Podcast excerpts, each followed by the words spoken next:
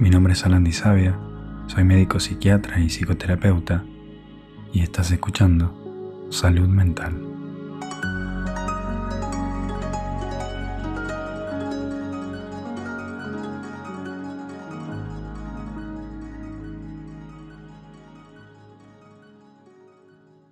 Una persona le dice a su pareja, necesito saber que me querés y que no me vas a dejar.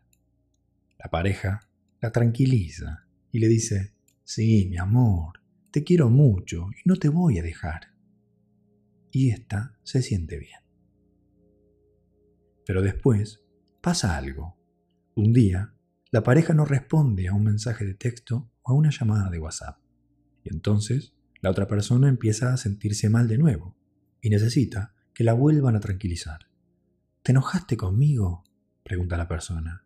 La pareja responde, no. Sin embargo, para estar segura, la persona pregunta una vez más. ¿De verdad no te enojaste? No te enojaste, ¿no? ¿Está todo bien? Desde afuera, esta conversación parece inofensiva. Una persona le pregunta a su pareja si está enojada, pero la respuesta no la satisface.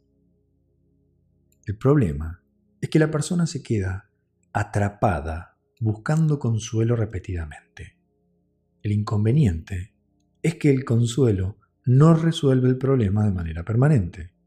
Cuando ayuda, solo lo hace por un corto periodo. Si la calma fuera la solución, bastaría con tranquilizar una vez a la persona y el problema estaría resuelto. Pero en esa historia no funcionó así.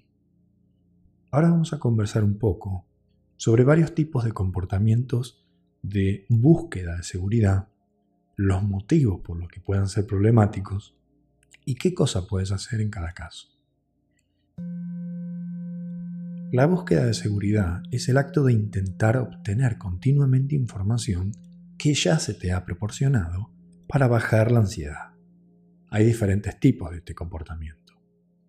Seguridad en uno mismo.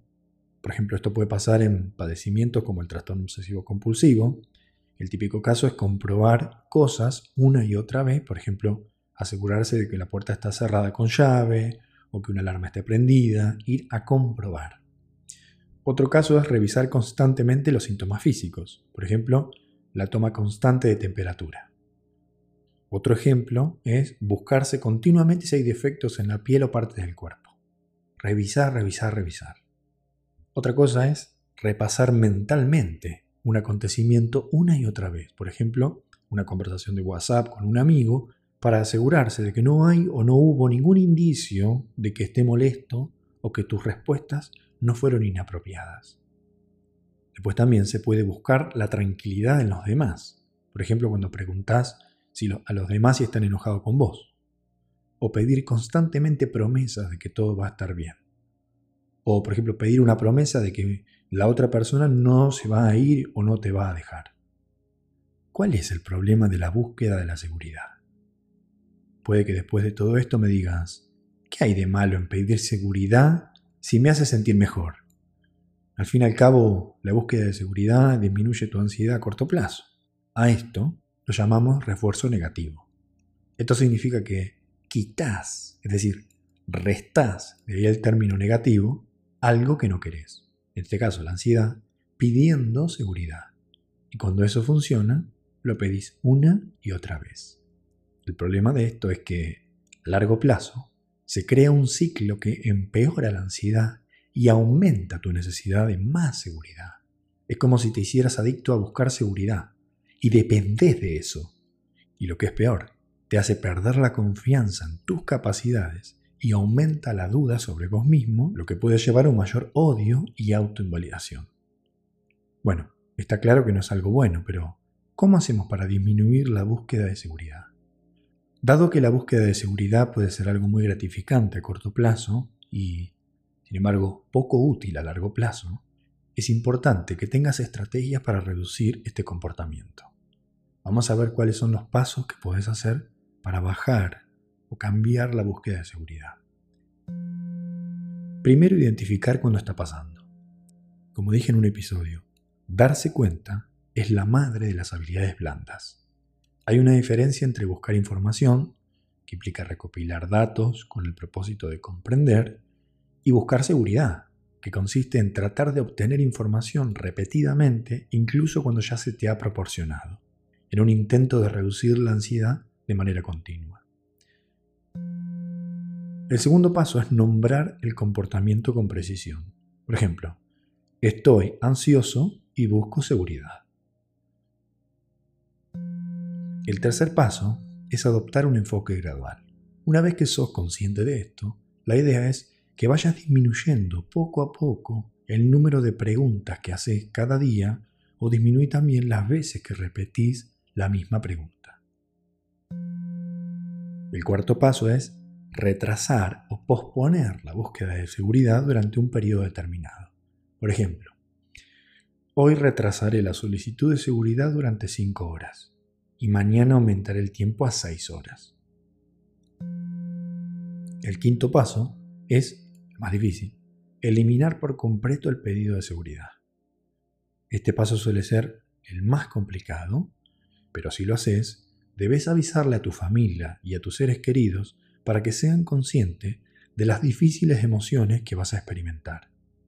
Puedes también pedirle a tu terapeuta que te ayude a psicoeducar a los miembros de tu familia y que si les haces una pregunta para tranquilizarte, no te respondan de forma tranquilizadora, sino que te contesten con algo como, ¿y vos qué pensás? O, hemos hablado de eso hace unas horas. ¿Hay cosas que han cambiado? O, ¿pasó algo que te llevó a hacerme esta pregunta? O, ya sabes la respuesta a esta pregunta. No voy a responderla. El sexto paso es registrar tu proceso en un diario de terapia. Si actualmente estás haciendo terapia, y llevas un diario donde notas cosas para trabajarlas en sesión, cosa que recomiendo mucho, la seguridad debe ser un síntoma objetivo en el diario y debes hacer un seguimiento cada día. En particular, recomiendo anotar los tipos de preguntas y las conductas específicas de búsqueda de seguridad que haces. También te aconsejo llevar un registro de lo que te ha ayudado y de lo que no. Y luego, cuando notes la necesidad de buscar consuelo, de buscar seguridad quiero decir, volver a consultar a tu diario para ver qué cosas te han ayudado y cómo te has enfrentado con eso en otras ocasiones. El séptimo paso es seguir realizando tu proceso mantenido en el tiempo paso a paso. Mucha paciencia y constancia. Si pedís seguridad, por ejemplo, 10 veces al día, reducí la cantidad gradualmente pasaba nueve veces al día siguiente, y luego a ocho veces al día siguiente, y así sucesivamente. Tendrás que armarte de paciencia, tranquilidad y mucha perseverancia. Reducir la búsqueda de seguridad puede ser desafiante si sos una persona ansiosa, pero es crucial para manejar tu ansiedad de manera efectiva. Si no lo haces, será casi imposible controlar eficazmente tu ansiedad. Acordate que te mereces sentir paz y tranquilidad. Y dar pasos para reducir la búsqueda de seguridad es una hermosa muestra de autocuidado y de crecimiento personal. Amate a vos mismo y tratate siempre bien en cada paso del camino. Muchas gracias por estar conmigo hoy. Estamos conectados y unidos, unidos de corazón. Un beso grande.